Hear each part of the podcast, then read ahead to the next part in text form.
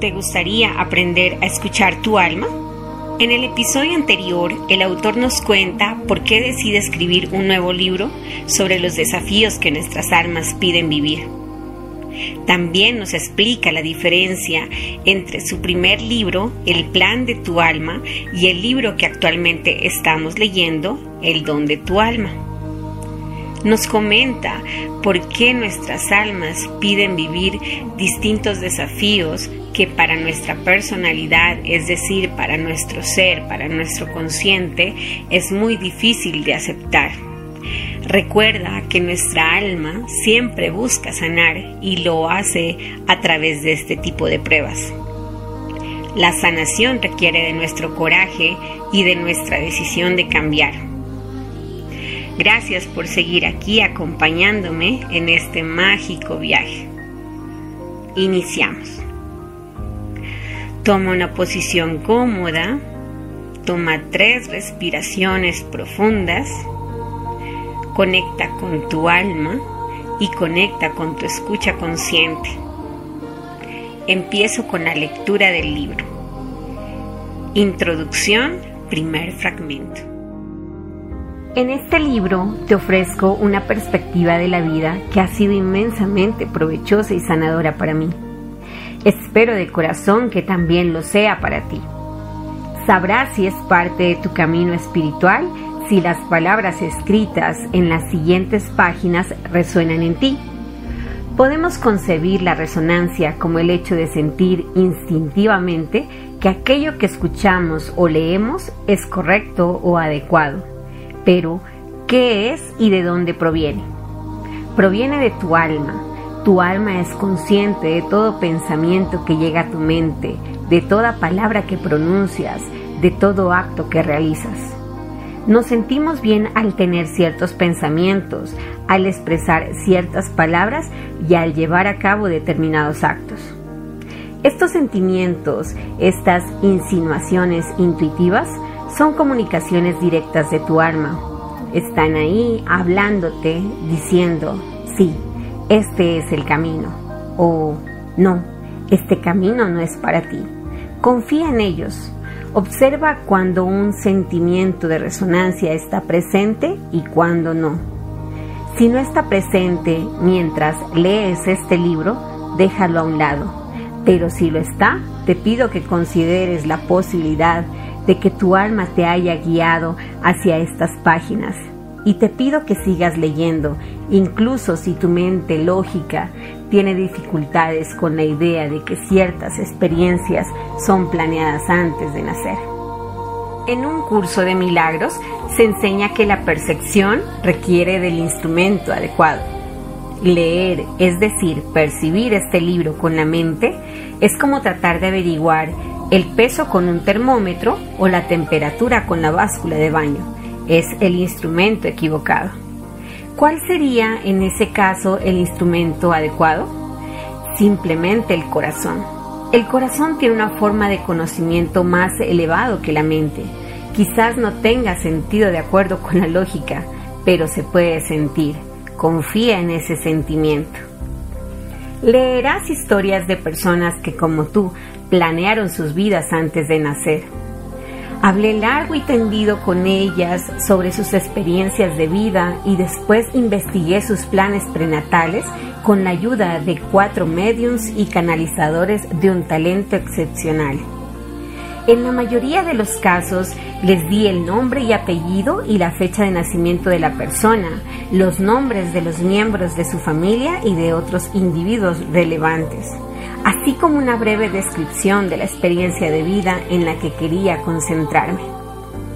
Esta información era necesaria para que el medium o el canalizador y también la conciencia canalizada pudiera acceder a la parte correspondiente del registro akáshico, un registro no físico completo de todo lo que ocurre en el plano terrestre o se relaciona con él, incluyendo nuestra planificación prenatal.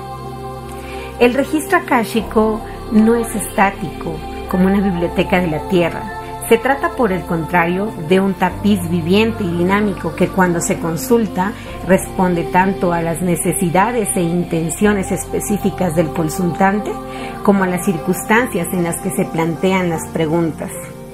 Asimismo, los medios y los canalizadores son únicos en cuanto a sus dones y a las formas en las que acceden a la información del espíritu.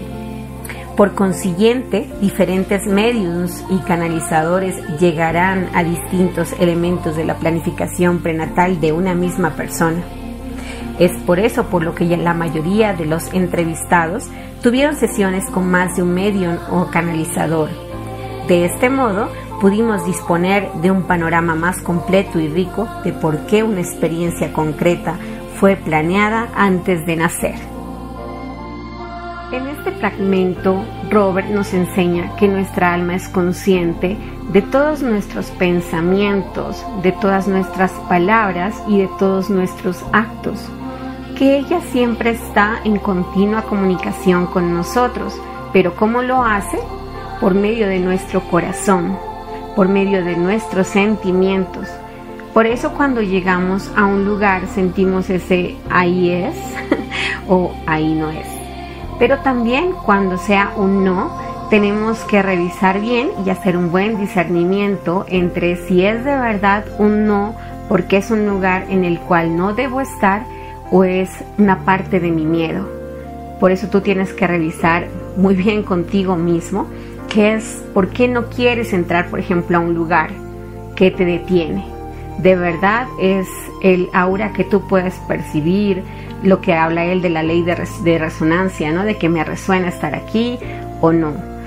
O si es en realidad el miedo, el miedo a estar en ese sitio. Él también nos dice que debemos hacerle caso a esos mismos sentimientos al leer este libro, en su caso al escuchar lo que yo les estoy leyendo si ustedes sienten que todo lo que les estoy leyendo por ahí llega, hay algo que les llama la atención, hay algo que les causa una intriga, un enigma, este es su sitio. Deben seguir el camino hacia hayan cosas que les parezcan muy difíciles de entender o de aceptar. Cuando lleguemos a los capítulos de los desafíos, vamos a poder entender muy a fondo todo eso, porque él conversó con muchos mediums y canalizadores para saber ciertas partes de la planificación del alma de cada una de las personas que están dentro de esos desafíos. Para ello, estos canalizadores y mediums deben entrar a los registros akáshicos. ¿Y qué son los registros akáshicos? Son las bibliotecas de nuestra alma, nuestra alma, vida tras vida, reencarnación tras reencarnación, guarda cierta información sobre el por qué o cómo vivimos en esa vida, cómo fue, cómo, cómo estuvimos dentro de esa vida. Y por ello, por ejemplo, cuando él nos contaba la historia de él y su madre, entonces cómo su madre fue su hijo y, ella, y él fue su mamá y tenían que venir a esta vida a revertir. Entonces, así mismo, nuestra alma entrega ese tipo de información para saber el porqué de los desafíos actuales. Estos medios y canalizadores van a ese lugar donde se planea, donde está entre almas, o sea, ahí solamente están las almas, no están los seres, y como el alma le dice a la otra alma, mira, tú vas a hacer esto y esto y esto tenemos que hacer de cuenta que es como una obra de teatro. Sé que esto de pronto puede sonar un poco raro y dirán ustedes, ¿y dónde queda el libre albedrío? Lo que sucede es que tenemos que tomar decisiones. Existen distintos caminos para cada una de las decisiones que tengamos. O sea, el futuro podría cambiar hoy, en el presente, en la decisión que tomes hoy. De esa decisión depende el futuro que viene. Por eso tenemos un libre albedrío. Entonces, tenemos que hacer cuenta que nuestra obra, de teatro tiene distintos caminos, distintas historias y distintos finales. Está en nosotros escoger cuál es ese final.